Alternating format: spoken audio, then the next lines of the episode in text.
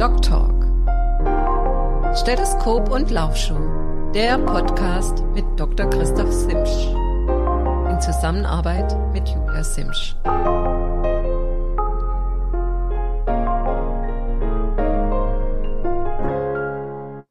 Ja, hallihallo, guten Abend. Ich begrüße euch ganz herzlich zu einer neuen Folge meines Podcastes Doc Talk, ähm, Stethoskop und Laufschuh. Wir haben heute Freitag, was haben wir denn? Dritten, gell? Meine Brille. Freitag, den dritten 11.2023. Dieser Podcast wird aber erst nächste Woche online gehen, so dass wir unseren Zwei-Wochen-Rhythmus ähm, einhalten. Ich darf mich kurz vorstellen, Dr. Christoph Simsch. Ich bin niedergelassener Arzt mit Praxis hier in Satteldorf. Triathlet seit ja, fast der ersten Stunde, ein paar Ironman gemacht, ein paar in Hawaii gefinisht, zum letzten Jahr den Patagon Man. Und ähm, ja, freue mich ganz besonders drauf auf den heutigen Podcast. Ähm, treue Hörer haben vom letzten Mal sicherlich mitbekommen, dass heute nach langer Zeit mal wieder ein Doppelpodcast ist. Wir haben heute einen Gast, der schon mal hier gewesen ist, damals schon seinen, ja, seinen, für mich, pff, muss ich sagen, wirklich, ja, als 30-facher Ironman bin ich auch Schmerzen gewohnt, Leiden gewohnt, extrem, extreme Dinge gewohnt, aber das Race Across America, muss ich sagen, geht nochmal über meinen Horizont hinaus. Ich darf jemanden begrüßen, der, wie gesagt, schon mal hier gewesen ist und äh, jetzt neben mir sitzt. Hallo, Stefan Huss. Guten Abend, Christoph. Hi. Vielen, ja. vielen Dank für die Einladung. Ähm, ich habe etwas gebraucht, das habe ich dir ja gesagt, nach, der, nach dem Finish ähm, einfach ein bisschen Abstand von dem ganzen Gewinnen ähm, und nehme aber deine Einladung gerne wahr. Ähm, für, es sind ja nicht alle so Firmen wie ja die ganzen Ausdauer-Extremisten.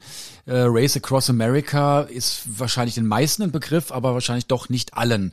Kannst du vielleicht ganz kurz was so über das Rennen sagen? Also es ist ein Rennen, kann ich schon sagen, einfach von der, ist, ist es immer von der gleichen Seite, von der Ost- zur Westküste? Ich habe mal gehört, es wechselt. Ähm, also das, was ich weiß, ist wirklich immer die gleiche Strecke. Die ändert sich in dem mittleren Westen vielleicht geringfügig, aber seit vielen Jahren ist der Stadt in Kalifornien, in der schönen äh, Surferstadt Oceanside und geht dann quer durch Amerika, 14 Bundesstaaten, äh, 5000, knapp 5000 Kilometer. Wir haben sie genau dokumentiert über die Höhenangaben gibt es unterschiedliche Angaben. Wir haben sie genau dem Garmin auch wirklich dokumentiert und bei uns waren es knapp 38.000 Höhenmeter. Hi. Und irgendwann kommt man dann in Maryland, Annapolis an und dann hoffentlich innerhalb der Zeitgrenze von zwölf Tagen und dann ist man am Ziel. Also ein Rennen einmal quer durch die Staaten ohne Pause nonstop. Annapolis war ich auch schon gewesen, da gab es, kann ich mich erinnern, die Naval Academy. Ähm, war ein toller Hafen auch gewesen. Ist da das Ziel in der Nähe des Hafens auch? Ja, das ist wirklich noch so, wie du beschrieben hast. Eine tolle Stadt, mhm. schön am Wasser und äh, das äh, Ziel ist quasi direkt neben dem Navy Museum. Boah, Wahnsinn, krass. Gut. Also ein Rennen quer durch. Ähm, ich weiß nur so viel. Es gibt natürlich, also die Königsdisziplin ist das Ding alleine zu machen allein in Anführungsstrichen, da wirst du gleich zu noch was sagen, also als, also nicht als Staffel. Und dann gibt's glaube ich, die Vierer-Staffel, so viel ich weiß. Und ich glaube, das war's, oder? Äh, es gibt auch noch andere Teams. Ähm, klar, die Königsdisziplin ist das Solo-Rennen. Aber es gibt Zweierteams, es gibt Viererteams, es gibt Achterteams, es gibt Achter auch okay. Handicaps, ähm, es gibt gemischte Teams. Es gibt ähm, dieses Jahr äh, leider nicht erfolgreich, haben es vier 80-Jährige probiert. Ui. Äh, vier deutsche 80-Jährige, die leider ähm, durch Unfälle und Ausfälle im Vorfeld dann, ich glaube, am zweiten oder dritten Tag abgebrochen haben.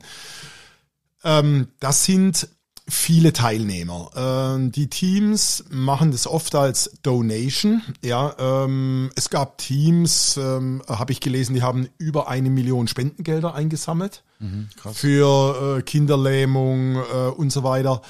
Und bei den Solofahrern ähm, geht es eigentlich um die Herausforderung. Mhm, okay.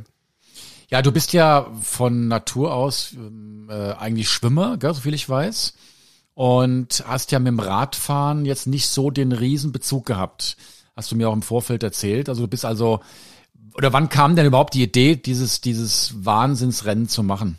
Ja, ähm, das war zu dem Zeitpunkt, als ich das erste Mal bei dir war.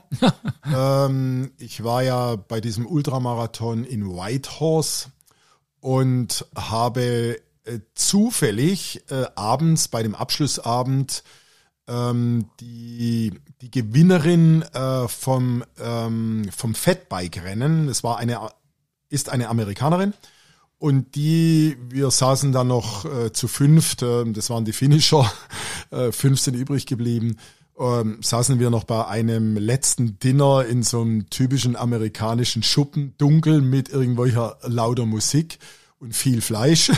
Und dann hat die Dame auf einmal erzählt aus dem Nichts heraus, was sie noch interessieren würde, Race Across America. Und hat nicht mehr aufgehört über Race Across America, wie toll das ist und was das für eine Herausforderung ist und das ist die Königsdisziplin und so weiter. Ich wusste gar nicht, was es ist, äh, muss ich dazu sagen. Ich glaube, das weiß man auch nur als Fahrradfahrer. Und, oder Triathlet. Oder Triathlet. Und dann bin ich zurück ins Hotel und irgendwie hat mich das trotz später Stunde nicht losgelassen. Dann habe ich nochmal den Laptop aufgeklappt und habe einfach mal Race Across America eingegeben. Und habe mir den ein oder anderen Video angeschaut und die Strecke angeschaut und habe in diesem Moment für mich gedacht, okay, ich habe vom Fahrradfahren gar keine Ahnung, aber vielleicht wäre das was für mich. Mhm. Ich habe es dann aber zuerst mal liegen lassen bis April 22 äh, ich war dann wieder in Deutschland und habe einfach nochmal geschaut, Race Across America und bin dann durch Zufall auf den Namen Hubert Schwarz gestoßen. Vielleicht kann ich ja kurz einhaken, wenn ich darf. Das ist ja, gerne. Ähm, der, das war übrigens mein mein Kontakt zum Race Across America.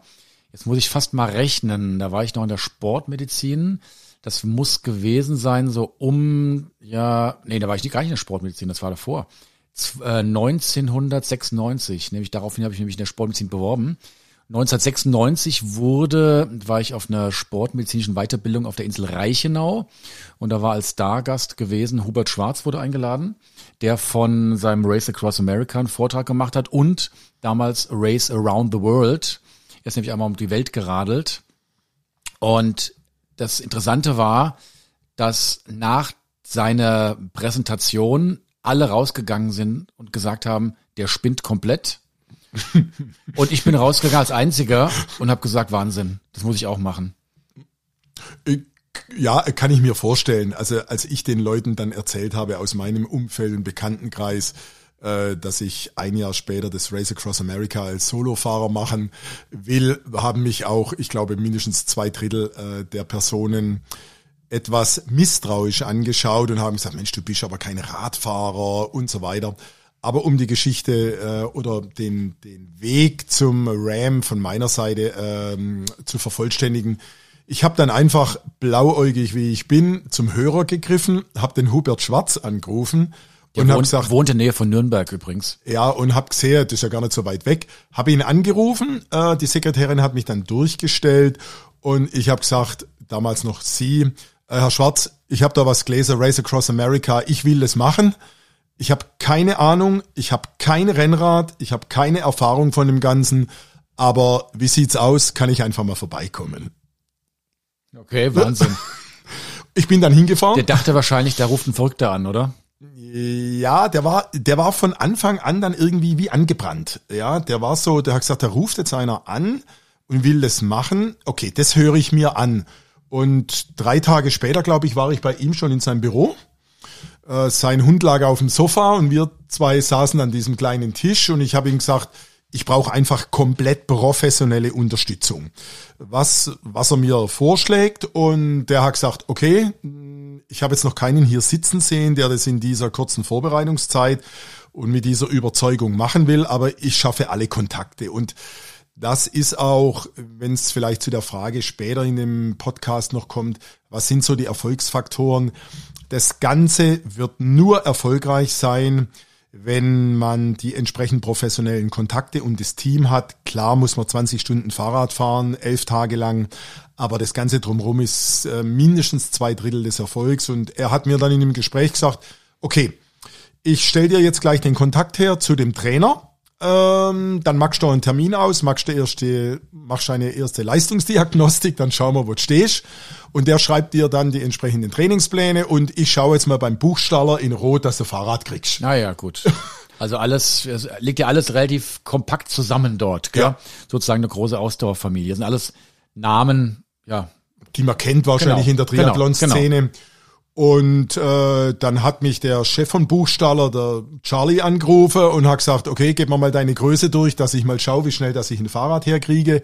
Es waren ja noch andere Zeiten ich war ja so naiv und habe gedacht, okay, ich gehe jetzt in den Radladen und dann hole ich mir jetzt irgendein Rennrad. Ich hatte ja keine Ahnung von Bikefitting und und und was es da alles gibt und Gewicht äh, und elektronische Schaltung. Und er hat mich da angerufen, hat gesagt, setz dich mal ins Auto, komm mal zu mir ähm, dort nach Hilpolstein und dann schaue ich mal, was ich über meine Kontakte machen kann. Und dann hat er sich trotz Lieferschwierigkeiten und Engpässen, die ja damals im Sommer 2022 waren, richtig ins Zeug gelegt und hat mir dann auch bis zum Sommer ein erstes Rennrad, mit dem ich auch gefahren bin, dann besorgt. Wir sind ja hier produktneutral und werden nicht gesponsert, von da dürfen wir auch Namen nennen. Kannst du kurz sagen, was, was für ein, für ein Bock bist du gefahren? Genau, ich bin ein Argon Rennrad okay. gefahren, Argon 18. Das ist das erste, was er hergekriegt hat. Was für eine Schaltung hast du drauf gehabt? Ähm, Shimano Di2, könnte so, heißt okay. das so? Ja, ja. Dura ist wahrscheinlich. ja, äh, okay. und zwar elektronisch. Und genau das Gleiche hab, hat er mir vorgeschlagen, machen wir beim Zeitfahrrad, ähm, dass wir weil das darf man nicht unterschätzen. Ähm, es können durchaus Pannen passieren. Man kann mit dem Fahrrad umfallen, ist mir auch passiert. Wir mussten eine Schaltauge nachts mal tauschen. Und er hat gesagt, wenn du zwei baugleiche Fahrräder hast, ist es viel einfacher, wie wenn du jetzt mit zwei unterschiedlichen Fahrrädern startest. Du nimmst die entsprechenden Ersatzteile mit.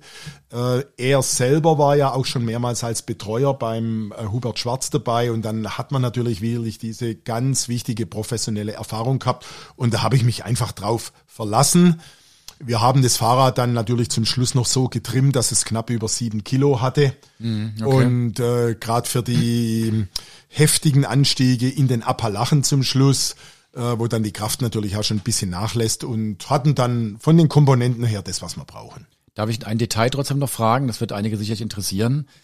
Schlauchlos oder mit, mit Schlauch? Wir sind mit dem leichtesten Schlauch gefahren. Ich weiß gar nicht, mit, wie er heißt. 12 Gramm von Schwalbe. Okay. Warum, ja. warum nicht schlauchlos?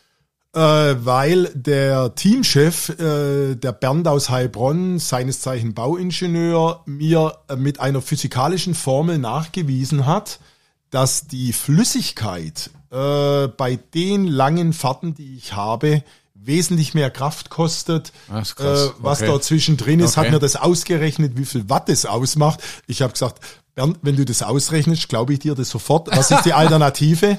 ja, der sagt, es gibt den leichtesten Schlauch von Schwalbe und den nehmen wir mit, der wiegt 12 Gramm und mit dem sind wir gefahren. Krass, okay, gut. Ja. Also wir haben habt, dann, habt, ihr, habt ihr viele Platten gehabt? Wir hatten zwei platte Reifen, wir hatten ein kaputtes Schaltauge, das hing aber damit zusammen, okay. ich bin einmal nachts umgefallen auf dem Seitenstreifen, das war ein bisschen blöd mit dem Starten. Aber wir haben dann wirklich schon alles ausoptimiert. Wir hatten auch von Heiko eine ganz spezielle Felge, die war dann Vorderrad, Hinterrad im Vergleich zu, jetzt fällt mir der Name nicht ein, was hat man schon normalerweise? Zip? Nee, ähm, von den Felgen von den Rädern ähm, mit S. Fällt mir jetzt nicht ein. Ist nicht schlimm. Aber wir hatten zu den Markenherstellern dann auch noch 120 Gramm weniger an der Felge. Okay. Ja, haben aber ganz spezielle Felge machen lassen, also eine handgemachte von, äh, von Heiko. Und das hat sich dann natürlich auch auf das Gesamtgewicht einfach ausgewirkt. Zum Schluss zählt beim Ram jede 100 Gramm. Das muss man einfach sehen. Wenn ich in die Appalachen komme nach dem Mississippi, dann beginnt das Ram erst. Da habe ich schon 3500 Kilometer hinter mir ähm, dann darf man sich aber nicht täuschen lassen, erst dann beginnt das Rennen. Mhm. Ja. Und da ist jeder Gramm, da ist jedes Gramm einfach wichtig. Du hast gesagt, professionelle Hilfe, wahrscheinlich aber auch ein, ein, ein funktionierendes Team, oder? Ja, das ist ja das Stichwort, was ich ähm, vorhin erwähnt habe, Christoph. Ähm, wenn man sich Videos anschaut, ich glaube, ich habe mich in der, in, in der Vorbereitung, ich habe, glaube ich, jedes Buch äh, verschlungen, nicht nur das vom Hubert Schwarz, sondern auch vom weltbesten Ultracycler ähm, Christoph Strasser. Ja, vom Christoph Strasser. Ich war bei seinem Vortrag mit meiner Frau in Linz. Ich wollte mir das einfach anhören. Ich war mit ihm dann zum Schluss in E-Mail-Kontakt, weil es hat ihn interessiert, wie man also die Aussage von dem Christoph Strasser war ja bei seinem Vortrag in Linz, wenn man beim RAM teilnehmen will, muss man sich drei Jahre lang vorbereiten. Okay. Ich habe gesagt, die Zeit habe ich gar nicht. Äh, ich habe jetzt Lust und ich muss das in zehn Monaten Radfahren hinkriegen. Ich will es wissen, ob das geht. Und dann hat er sich immer wieder gemeldet per E-Mail, hat sich dann auch am, im Ziel gemeldet und hat gesagt, es ist ihm unerklärlich, wie das funktioniert. Vielleicht haben wir irgendwann mal Zeit, dass wir uns treffen. Und ich habe gesagt, ja, wenn ich mal zufällig in der Ecke bin, äh, äh, ja, also schreibe ich ihm, weil ähm, ich meine, man muss dazu sagen, der Mann hat sechsmal das Ram gewonnen und hat den 1000 Kilometer Rekord und Transcontinental, glaube ich, das erste Mal souverän gewonnen.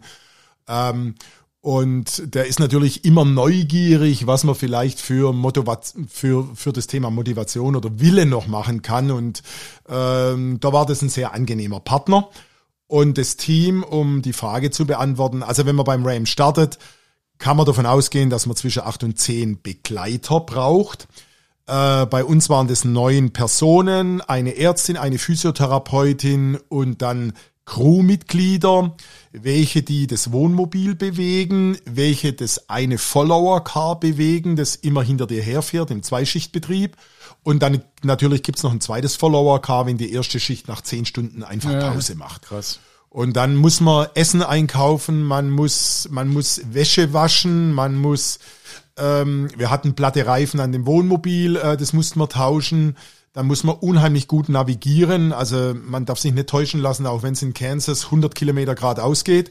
Da kann man sich trotzdem noch verfahren, weil auf einmal die Strecke geändert wird. Dann kam auf einmal ein Tornado mit einem riesen Hagelschauer, Tennisball große Hagelkörner, dann wird das Rennen unterbrochen, dann muss man rein, muss abwarten, dann gab es einen Waldbrand, da wird man dann eine Strecke gefahren, ich wird dann wieder ja. woanders ausgesetzt, dann wird es hinten drauf gerechnet auf die Zeit und also da ist jetzt keine keine Pause und für mich äh, nach diesen elf Tagen und neun Stunden, ich hatte immer das Gefühl, für das Team war das viel anstrengender wie für mich. Ich bin 20 Stunden Fahrrad gefahren, ich habe im Schnitt 90 Minuten Schlaf gehabt. Äh, ich habe unterwegs durchgegeben, was ich gern zum Essen hätte, bevor ich ins Bett gehe und ansonsten habe ich nichts gemacht. Okay. Also Konzentration auf das Wesentliche. So kann man sagen, ja. Es, es läuft dann auch ab dem fünften, sechsten Tag ein Film ab, da ist man, da bekommt man nichts mehr mit äh, von der Landschaft, man ist nur noch am Fahrradfahren und man ist in ständigem Kontakt durch das Headset natürlich mit dem Follower-Car. Und man, äh, also es läuft immer nach dem gleichen Schema ab. Es werden ein, im Schnitt, ähm, da gibt's unterschiedliche Taktiken, aber für mich hat es am besten funktioniert. Und da waren wir auch im Vorfeld im Klaren drüber, dass wir so machen. Runde 20 Stunden Fahrrad fahren, 90 Minuten schlafen, dann aufwecken. Und wenn ich tagsüber noch mal einen richtigen Durchhänger hatte oder auch nachts, es ging nachts, ich habe mir das schlimmer vorgestellt, aber mit dem Schlafentzug, finde ich, kommt man ganz, kann man ganz gut klarkommen. Dann noch ein Powernap tagsüber einen kleinen Powernap, aber alles nach Uhr, maximal 15, 20 Minuten. Klar, wenn man dann aufgeweckt wird, ist man erstmal so wie, wie betrunken. Aber dann wird man aufs Fahrrad gehievt, dann wird man angeschoben und dann fängt man langsam wieder an und nach 10 Minuten läuft's wieder. Krass. Was mich natürlich brennend interessiert, ist, ähm, ich sag mal, ein Auto fährt auch nicht ohne Benzin. Was war dein Benzin? Ja, also ich habe ja hier in meiner Vorbereitungszeit, in dieser kurzen Vorbereitungszeit, alles probiert, glaube ich, was an Flüssignahrung und so weiter geht, weil mich's persönlich auch interessiert hat. Also muss ich nochmal einen Schritt zurückgehen. Ich habe am Anfang gedacht, äh, als ich mich entschieden habe für das Ganze, okay, gut, ich setze mich aufs Fahrrad und dann muss ich halt extrem lange durchhalten. Ja, ich muss einfach schmerzresistent sein und ich muss lange durchhalten.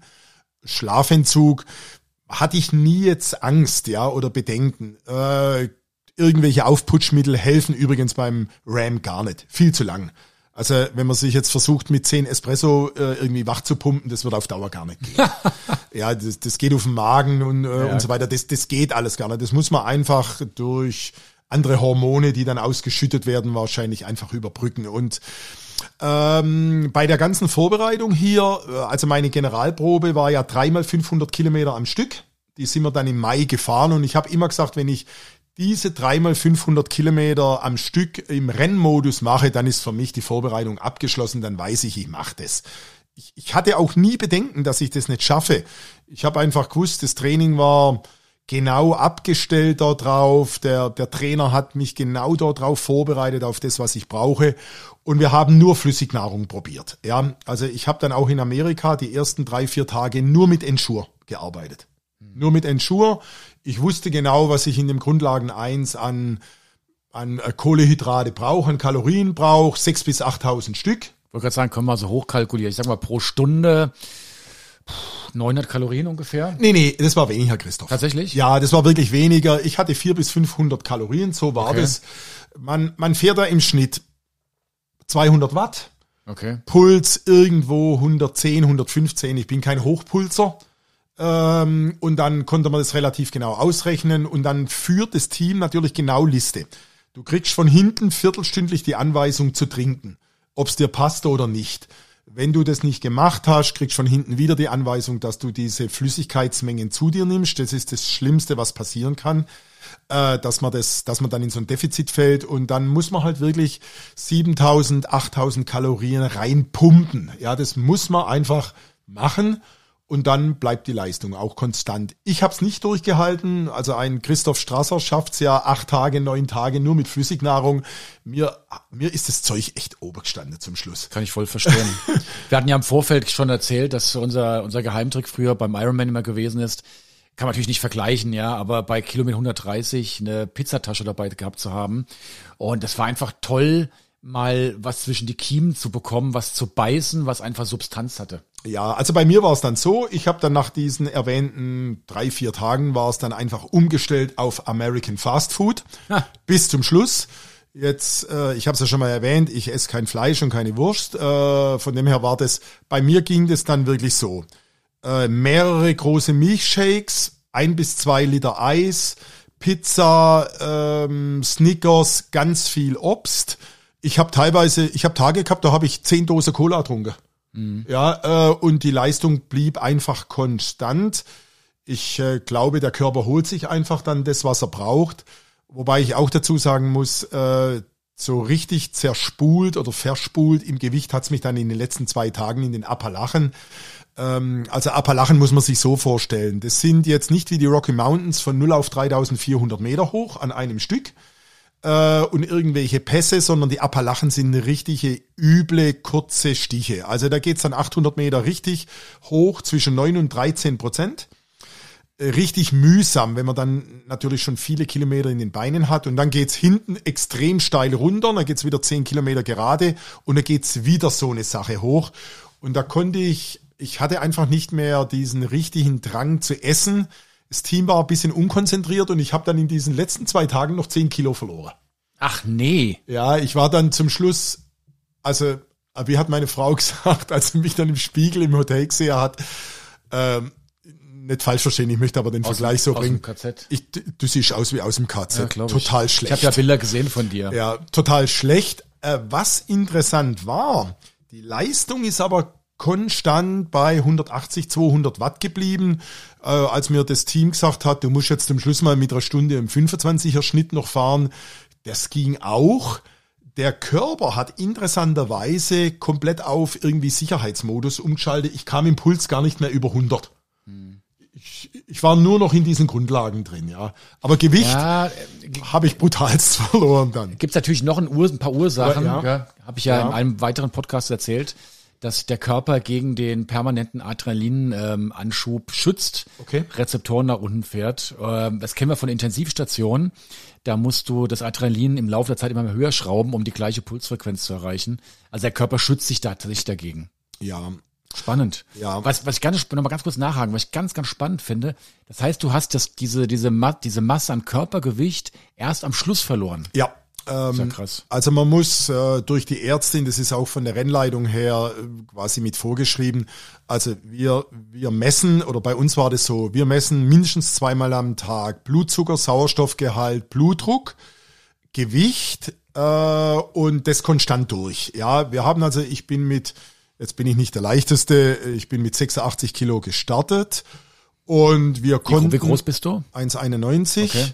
Äh, beim Ram kann man auch mit fünf Kilo mehr starten und ein bisschen Bauch, das ist nicht schlimm, weil es geht, geht weg, ja, sagt man. Äh, auch ein Christoph Strasser habe ich gelesen, geht eher mit Übergewicht dann ran. Und ähm, das hat alles ganz gut acht Tage gepasst mit dem Gewicht. Ja, man ist dann einmal runter auf 83, aber so richtig zerspult hat's mich dann wirklich die letzten zwei Tage, weil da konnte ich nicht mehr so richtig essen weil ich einfach keinen Hunger hatte. Das Team hat nicht so richtig protokolliert, also gar kein Vorwurf jetzt an das Team, aber wir waren nur noch mit dem Ziel beschäftigt. Ja, wir waren einfach nur noch mit dem Ziel beschäftigt. Die, dieser Schlafentzug hat dem Team brutalst zugesetzt. Ja, ähm, und dann muss man halt das in Kauf nehmen, dass man zum Schluss dann auch mit 10 Kilo weniger dasteht und das heißt, ihr habt, ihr habt euer Gewicht schon äh, protokolliert. Ganz sauber. Und dann ist runtergegangen. Ja. Weil, wenn du denkst, ein Kilogramm Körpergewicht sind 9000 Kalorien, sage ich jetzt mal. Ja. Ähm, was für mich spannend wäre zu wissen, ähm, ob das Körpergewicht nur deshalb runtergegangen ist, weil wirklich diese 9000 Kalorien Defizit weniger gegessen wurde. Ja, ja. Oder ob es vielleicht doch irgendwo innen drin im Körper so einen, sagen wir mal, hormonellen Mechanismus gibt, der sagt, so, jetzt reicht's, jetzt geht's Gewicht runter. Ich kann dir es nicht beantworten, Christoph. Ich habe nur, äh, ich habe gemerkt, dass ich, äh, ich meine, wenn man sich dann anfasst, ich glaube, so dünn war ich als 18-Jähriger, merkt man natürlich, dass außer am Oberschenkel alles etwas weniger wird. Ähm, das spürt man schon, aber das unterdrückt man in dem Moment. Also es kann schon sein, dass sich da jetzt irgendwas anderes noch abgespielt Krass. hat.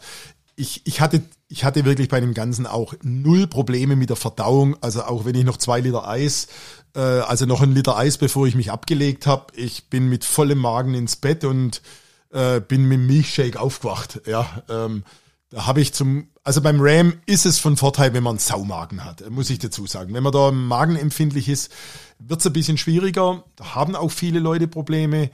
Äh, ein Saumagen wäre schon gut.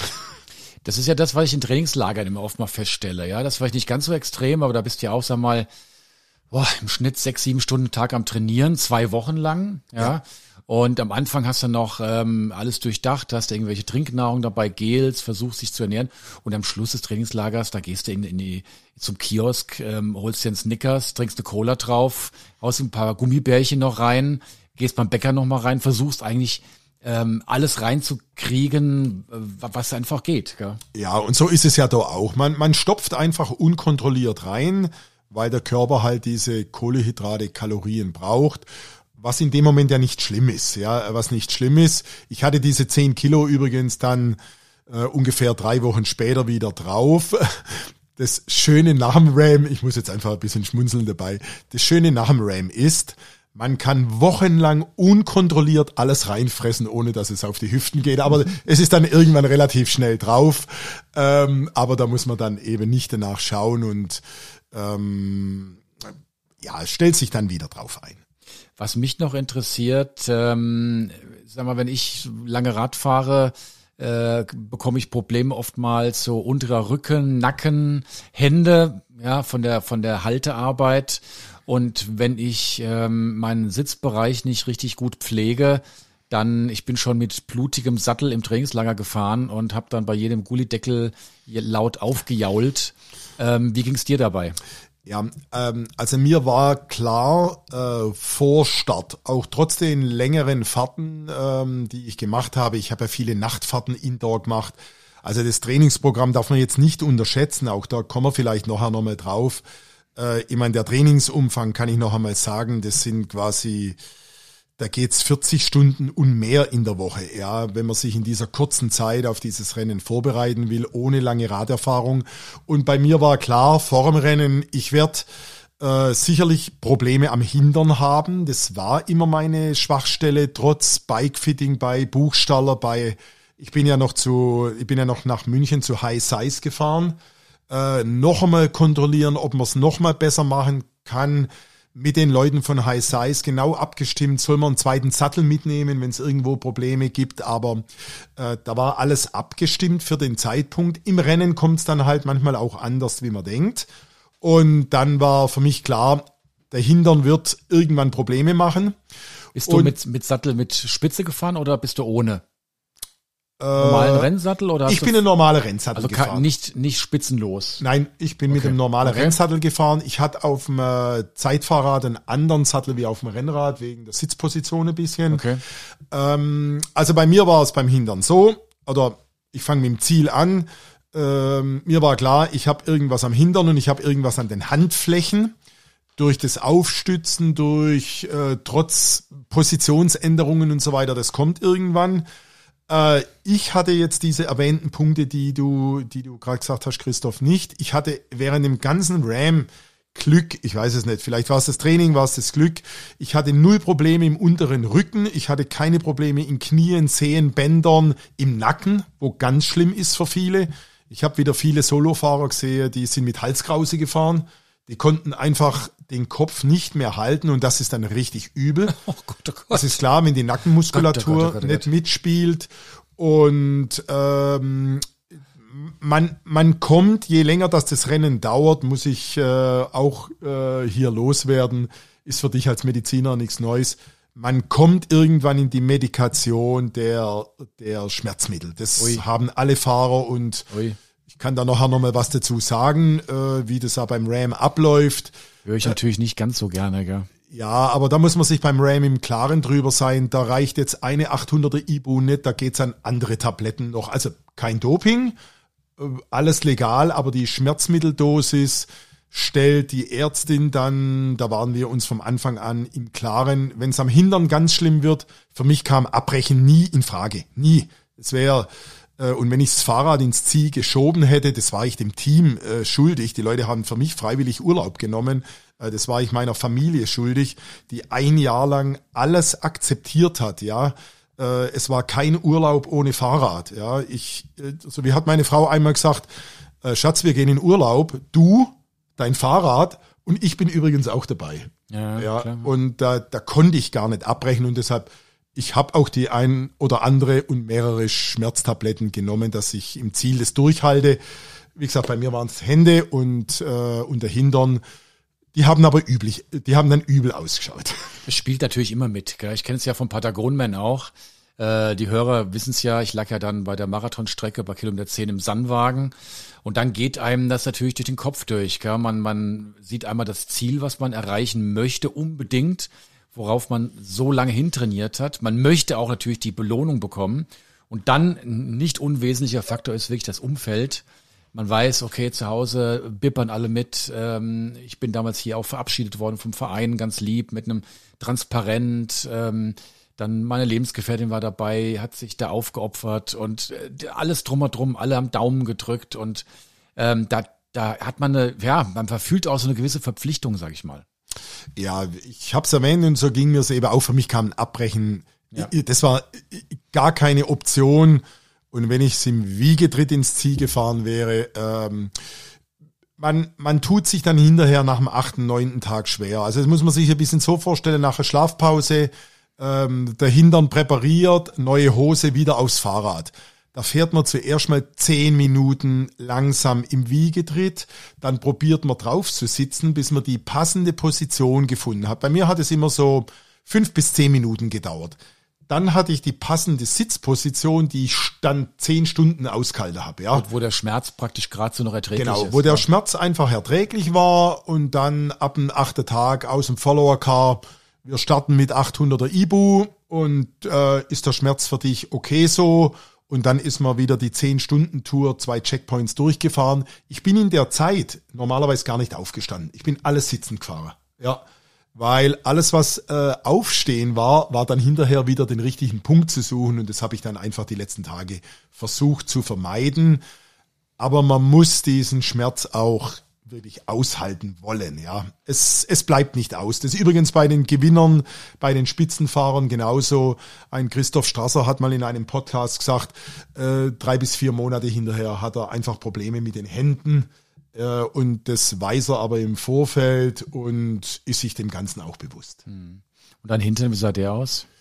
Mein Hintern war ja so, ich habe es ähm, dir vorhin erzählt, also als ich im Ziel war, hatte ich zwei komplette bis aufs Fleisch runtergewetzte, also es war keine Haut mehr drauf.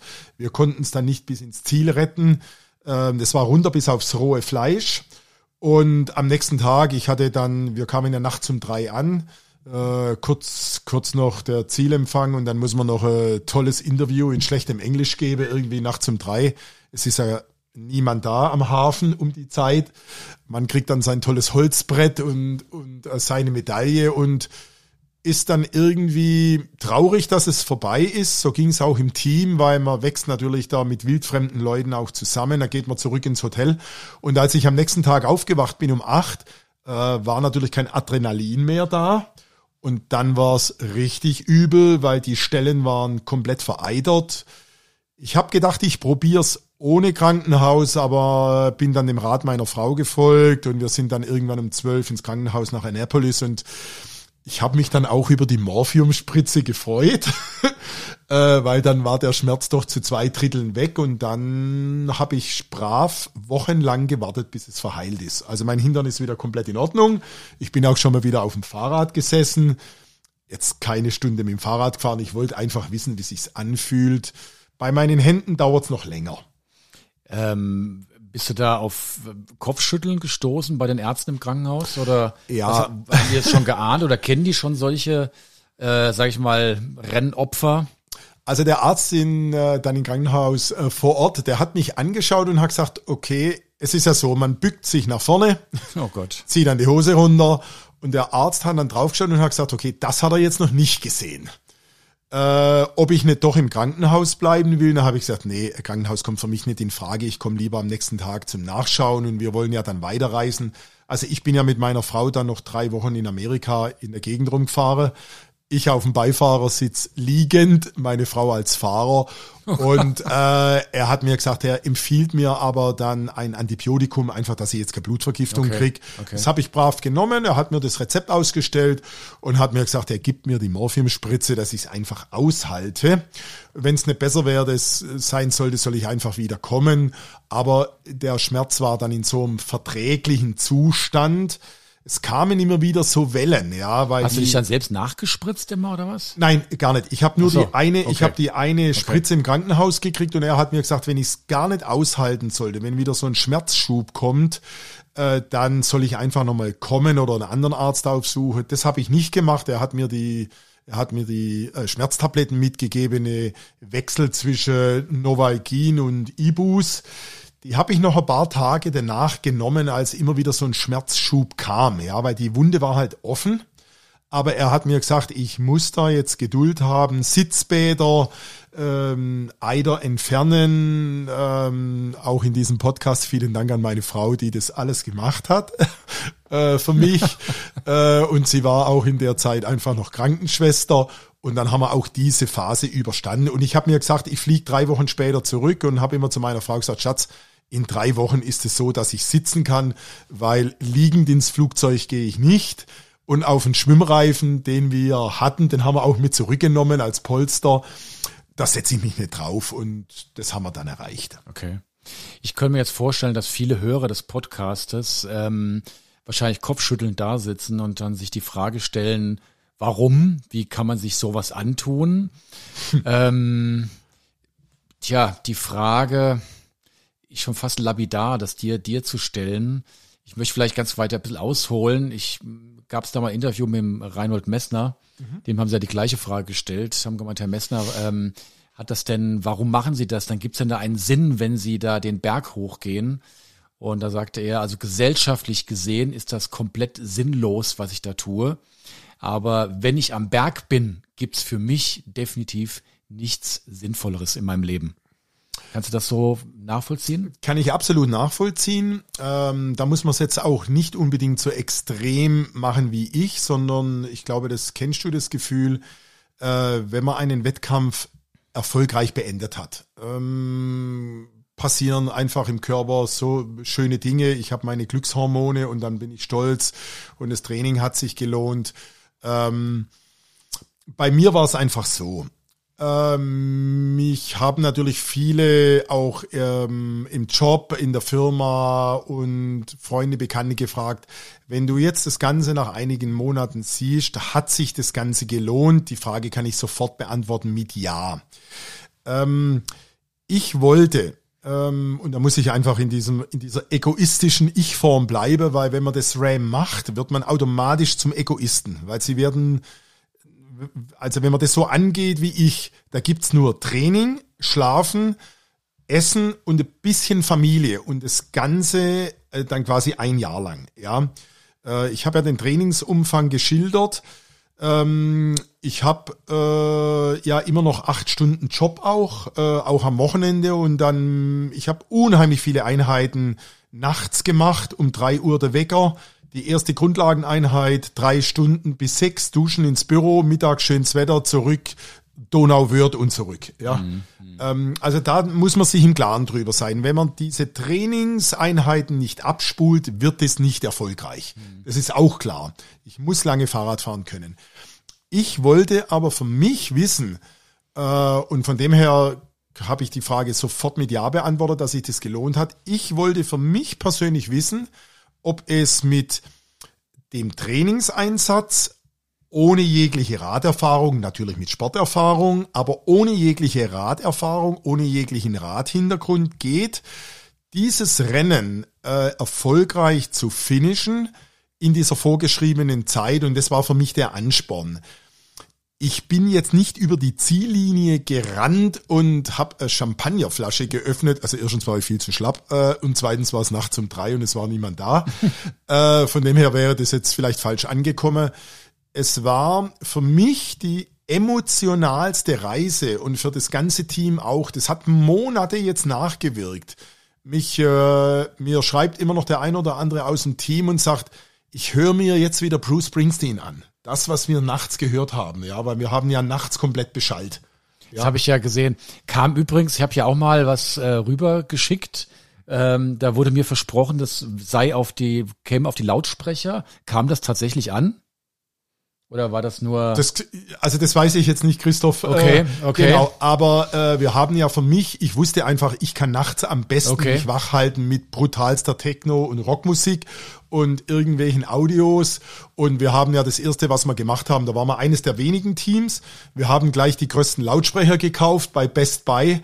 Die haben wir dann auf das Follower-Car montiert und haben Kansas komplett beschallt. ja, und dann halt die ganze Nacht durch. Aber für mich, ich habe das ja oft hier bei den Nachtfahrten zu Hause im Kinderzimmer probiert, funktioniert am allerbesten äh, nachts Musik.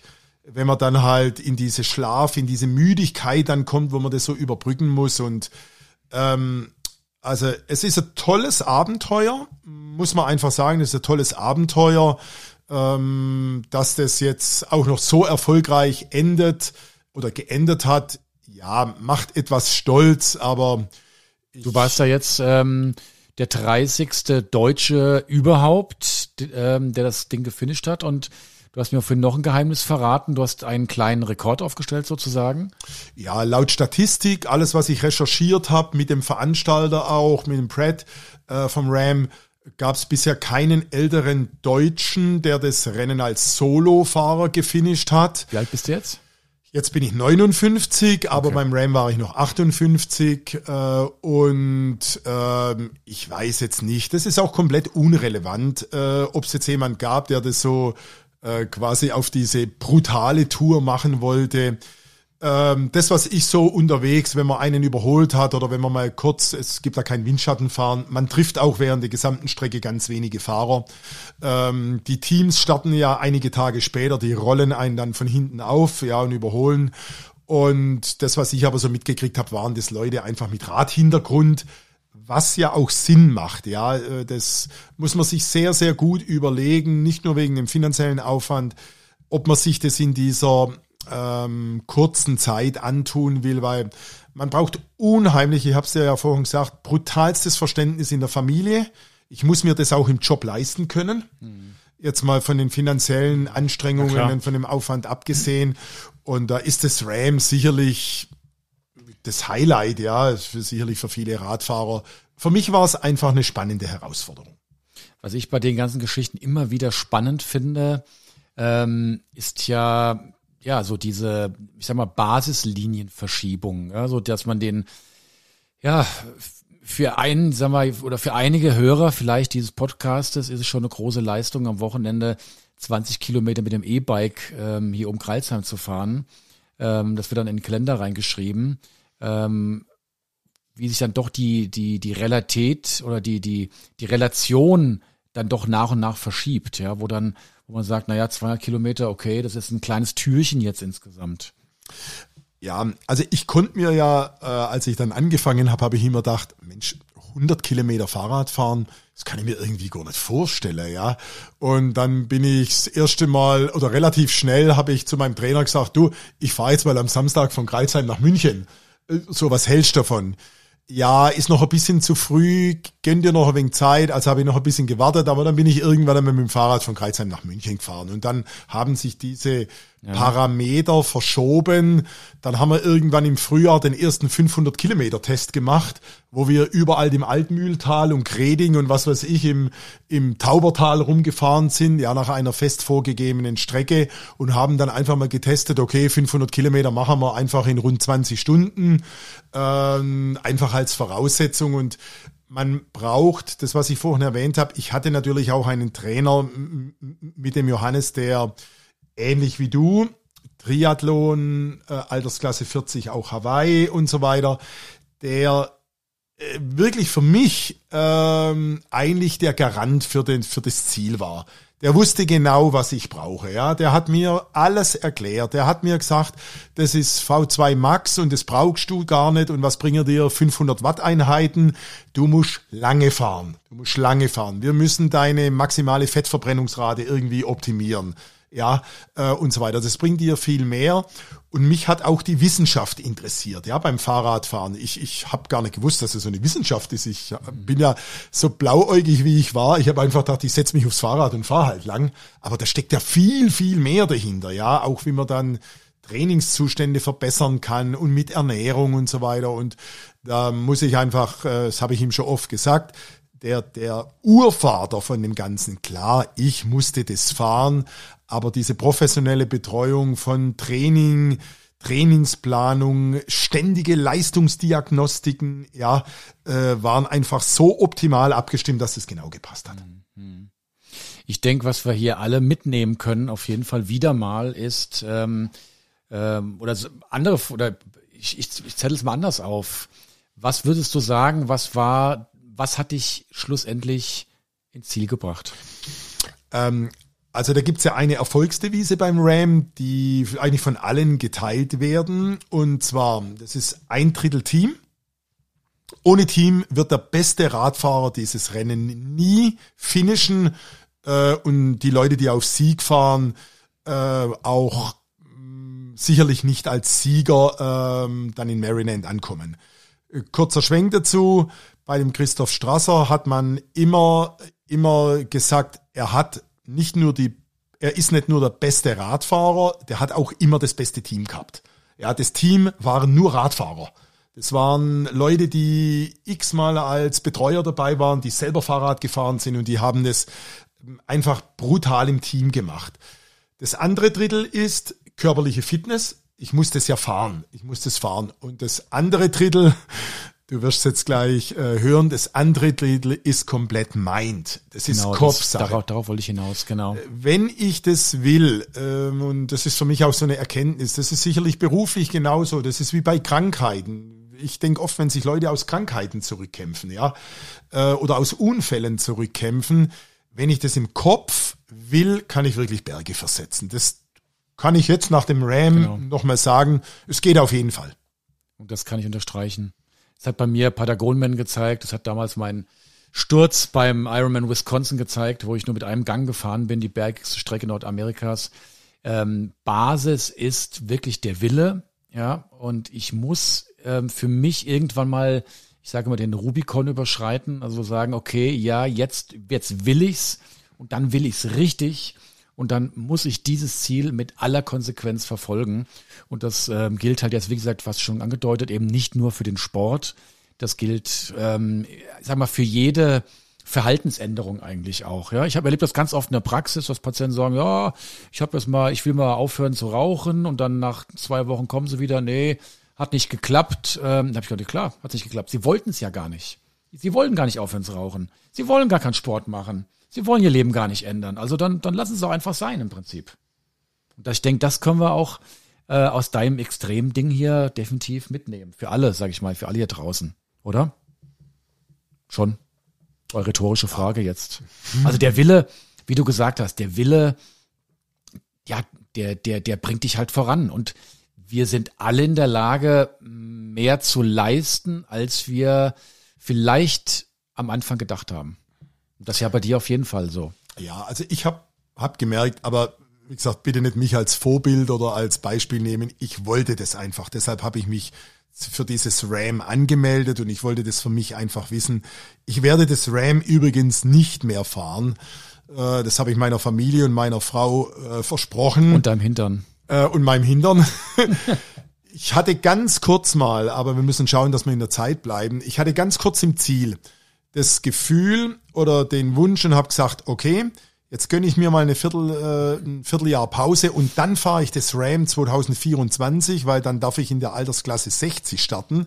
Und der absolute Ram-Rekord, ja, meine Frau versteht es nicht. Äh, ich glaube, Männer verstehen das eher, dass man dann halt auch irgendwelchen Zeiten hinterher hechelt.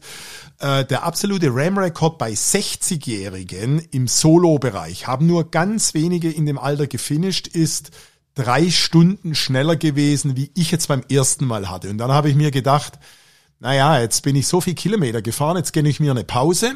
Ähm, dann gehe ich mindestens ein halbes Jahr auf die Kanaren und dann gebe ich mir es nochmal richtig. und dann fahre ich zuerst das Race Around Italy unter 30 Stunden, das ist so 700 Kilometer Rennen. Und dann mache ich nochmal das Ram. Und das mache ich dann unter elf Tagen. Ich habe aber diesen Gedanken dann relativ schnell verworfen und man muss auch wissen, wann man aufhört, wann es am schönsten ist. Und da hat mich auch das Team dann bestätigt und die haben gesagt, schau, wir haben so eine brutale Erfahrung zusammen äh, erlebt. Wie, wie wollen wir das jetzt noch toppen? Also was willst du jetzt noch besser machen? Und das hat mich dann bestärkt, das nicht mehr zu machen. Ich will einfach auf meinen Körper hören. Ähm, bin jetzt froh, dass ich wieder einigermaßen hergerichtet bin. Wie gesagt, meine Hände, meine Nerven brauchen noch ein bisschen. Und dann bin ich froh, dass es ohne Unfall geendet ist. Es gab immer wieder schwere Unfälle und ähm, kann nur jedem mitgeben, der Körper kann brutal viel leisten. Ich habe das da jetzt erlebt, was der Körper in Extremsituationen leisten kann, sei es beim Schlafentzug, äh, sei es bei körperlicher Anstrengung. Und ich glaube, in jedem schlummert in jedem Menschen schlummert da relativ viel. Man muss es natürlich auch rauslocken. Ja.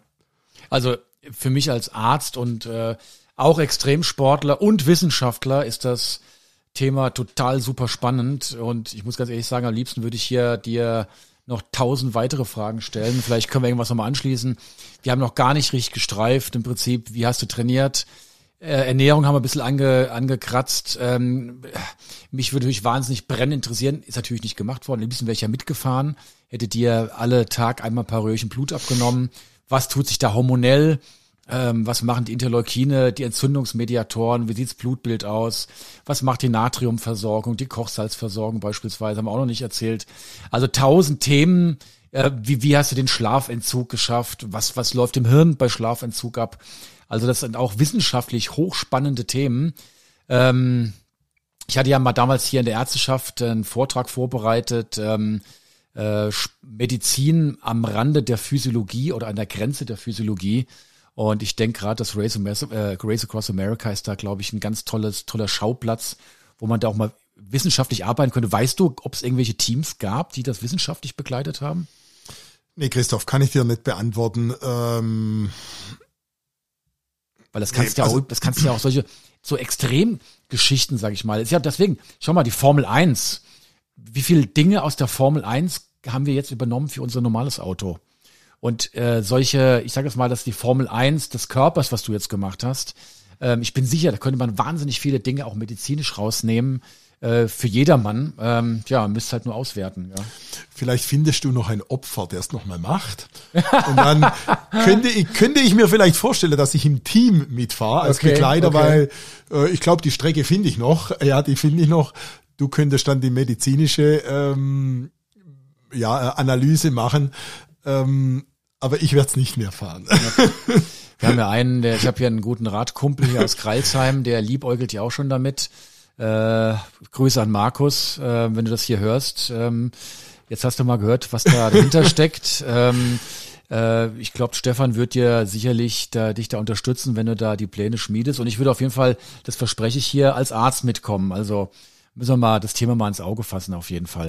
Das wäre sicherlich ein cooles Team. Das wäre sicherlich ein cooles Team, ja, auf jeden Fall. Also Okay. gerne, wenn du ähm, irgendwas wi wissen möchtest äh, von unserer Playlist äh, bis zu dem, was schon alles wichtig ist, ähm, ja, melde dich einfach. Eine ganz abschließende Frage nochmal. Ähm, bei uns war es ja so, ich komme ja aus der Sport, ein bisschen aus Ulm. Wir haben immer so ein bisschen mit Übertraining geforscht, Überlastungssyndrome. Und das erste, was wir, wir hatten ja mal gehofft, wir würden Laborwerte finden, Parameter, ähm, die sich irgendwie verändern, wo wir dann einfach eine Überlastung feststellen können. Was wir festgestellt haben, gibt's nicht. Was wir festgestellt haben, dass als allererstes die Fähigkeit in, die, in den Boden geht, mit Konflikten umzugehen. Also man wird sehr dünnhäutig. Und gab's in der Richtung was? Gab's da Spannungen? Hast du da ein Team mal angebrüllt? Oder habt ihr euch gegenseitig sogar mal irgendwelche Dosen an den Kopf geworfen? Ähm, nein, ähm, nein. Äh, ich habe ja schon mal erwähnt, wer mich kennt, ich bin einfach ein Harmoniemensch. Aber ich musste mich beim Team, äh, ich habe ja am 6. Oktober diesen Vortrag da im Hangar gehabt äh, mit, ich glaube, über 120 Leuten und da war auch das Team nochmal da. Ich ähm, habe das erst im Nachgang äh, selber richtig bewusst wahrgenommen. Wir hatten eine Nachtschicht, also wenn es die Zeit noch hergibt, Toll. Irgendeine Nachtschicht in Kansas. Jetzt muss man sich vorstellen, es gibt keinen langweiligen Bundesstaat, glaube ich, in Amerika wie Kansas. ähm, außer, außer Zehntausenden von Kühen, ein unheimlich stechender Güllegeruch und Landwirtschaft gibt's da nichts. Ähm, Kansas geht's wirklich 100 Kilometer geradeaus, äh, dann 50 Meter links, 50 Meter rechts und wieder 100 Kilometer geradeaus. Es brennt keine Straßenlaterne, ab und zu kommt man vielleicht an so einer kleinen Tankstelle vorbei. Wir hatten, diese Nacht war unsere schlimmste Nacht, was der Schlafentzug ähm, betrifft oder was den Schlafentzug betrifft. Ich selber hatte in der Nacht, ich war noch relativ fit. Ich habe aber schon gemerkt, dass das Team brutalst mit dem Schlafentzug kämpfen muss hinten dran. Und wir haben kurz angehalten und haben dann diskutiert, ähm, soll man jetzt ein Powernap machen oder fahren wir noch die zwei weiteren Time Stations? Ich hatte die zwei Time Stations noch auf dem Schirm. Jetzt, jetzt muss man sich Folgendes vorstellen. Time Stations sind jetzt nicht fünf Kilometer. Time Stations sind dann zwischen 80 und 100 Kilometer, die noch folgen. Also das ist dann die Okay, Entfernung. okay. Und ich habe dann eine relativ harte Ansage. Es war eine harte Ansage. Ich habe es in dem Moment gar nicht so äh, mitgekriegt. Mir hat's aber der Manfred dann hinterher gesagt. Er Okay. hat gesagt, das ist eine, das war jetzt eine Situation, so kenne ich dich nicht nach zehn Jahren. Ich habe aber dann auf straffe Bundesmeer-Manier ähm, dem Team mitgeteilt, also drei Teammitgliedern. Äh, wir schlafen jetzt nicht, ich bin noch wach und die zwei Time Stations fahren wir durch für das Team war das die Hölle. Wir haben diese zwei, äh, war das die Hölle. Ähm, und wir sind dann angekommen, irgendwann morgens Sonnenaufgang auch noch in Kansas. Und ich habe das zuerst gar nicht mitgekriegt. Wir, äh, also wenn man dann ankommt an der Time Station, dann wartet ja das Wohnmobil, weil meistens dann die Schlafpause ist und das andere Wohnmobil. Und die drei Personen sind dann ausgestiegen und lagen sich heulend in den Armen. Dann habe ich gewusst, ich bin zu weit gegangen. Und dann habe ich dem Heulend Team, vor Erschöpfung oder? ja, einfach die emotionale Anspannung war zu groß. Ja, das- das ja, das, ich war, damit, ja, das war für die, äh, für den Bernd, für, für den Manfred und für die Isabel zu viel. Ich habe dann in dem Moment, bevor ich mich abgelegt habe, dem Team versprochen, so werden wir es nie mehr machen in der Fahrt. Äh, und äh, habe mich in dem Moment aber noch nicht entschuldigt. Das habe ich dann im Nachgang gemacht. Ähm, ich hatte einfach diesen egoistischen Drang, dieses Ziel zu erreichen, ja, und habe dann auf der in dieser Nacht nur einmal in dieser Nacht auf die Teammitglieder schlichtweg keine Rücksicht genommen. Ja gut, das ist nicht nur Egoismus, sondern ich denke, dass da wirklich auch hormonell äh, transmittermäßig im Hirn was abläuft. Ja. Ja. Also ich habe wirklich, ich weiß nicht, ob du das weißt, wir haben hier mein bester Kumpel hört ja den Podcast auch immer. Wir haben uns wirklich mal im Trainingslager, obwohl es wirklich bester Kumpel ist, ja. Ja. Wir haben uns im Trainingslager geprügelt. Also soweit war es bei uns nicht, weil alle, glaube ich, zu müde waren, äh, weil alle zu müde waren. Aber in dem Aber das, Moment. das zeigt halt alles. Das zeigt, dass du an der Grenze bist. Du Ja. bist in dem Augenblick, bist du gar nicht mehr du selbst. so würde ich es eins zu eins unterschreiben. Und ich hatte halt nur wirklich das Ziel im Kopf und wir mögen uns aber jetzt trotzdem noch. und es ist alles Gegenteil, ausgesprochen. Gegenteil. Das schweißt ja sogar noch zusammen. Ja, und wir hatten dann hinterher noch tolle Tage und unheimlich interessante Nächte und äh, waren alle stolz, dass wir es äh, in der entsprechenden Zeit dann auch gefinisht haben. Okay, krass. Stefan, Ja. super toll. Wir haben einen su- super langen, tollen Podcast. Ich bin total begeistert. Ich hoffe, die Hörerschaft auch. Ich bin sicher, die Hörerschaft auch. Bin mal aufs Feedback gespannt. Wir haben ja ein paar Hardcore-Spezialisten vom Rat, die dir auch hier regelmäßig zuhören. Ähm, vielen Dank, dass du hier heute Abend so spät Gast gewesen bist. Vielen Dank, dass du, tja, auch Einblicke in dein Seelenleben uns gegeben hast. Ähm, von mir nochmal zehn Hüte, zehn Chapeaus. Ähm, und ja, von, von Extremsportler zu Extremsportler. Ähm, echt Wahnsinn. Ich bin total beeindruckt und hab ja hier, ich weiß gar nicht, ich glaube, ich war derjenige, der am meisten wahrscheinlich online geha gehangen hat. Ich habe zwischen den Patienten immer mal schnell die die Map aufgemacht, habe geschaut, wo du gerade bist. Und also uns, ich, also keine Ahnung, 500 Mal habe ich locker reingeschaut und wusste genau, wo du stehst. Dann habe ich mir abgezählt, wer noch vor dir ist. Dann ich, ah, ist einer vorbeigegangen. Dann war plötzlich ein Zeitsprung gewesen. Das war, glaube ich, da, wo Feuer war, wo ihr transportiert wurdet. Ähm, dann dachte ich schon, du wärst ausgestiegen. Dann war eine Pause extrem lang gewesen. Also ich habe hier praktisch mitverfolgt. Und deswegen nochmal doppelt Hut ab. Und wie gesagt, vielen Dank, dass du hier gewesen bist. Und ja, hast du noch irgendwann nochmal neues Ziel, irgendwas? Nein, Christoph, aktuell nicht. Naja, aber das, das Aktuell nicht. a- aktuell nicht. Das sagt schon alles aus. Ich kann mir nicht vorstellen, dass das weitere Leben eines Stefan Huss jetzt ohne solch oder durch ähnliche Höhepunkte ähm, vergehen wird. Ist nur eine Frage der Zeit wahrscheinlich, bis du wieder Blut leckst und dir ein neues Ziel heraussuchst. Ja, liebe Hörer, ähm, damit will ich mich auch schon wieder verabschieden. Schon wieder ist gut. Ähm, mache ja gerade noch meine mein Intro ein. Und ja, da kommt's. Ähm, ich verbleibe bis zum nächsten Mal. Ähm, gebt mir uns Feedback, wenn es euch gefallen hat. Und ich sag nochmal Tschüss, Stefan.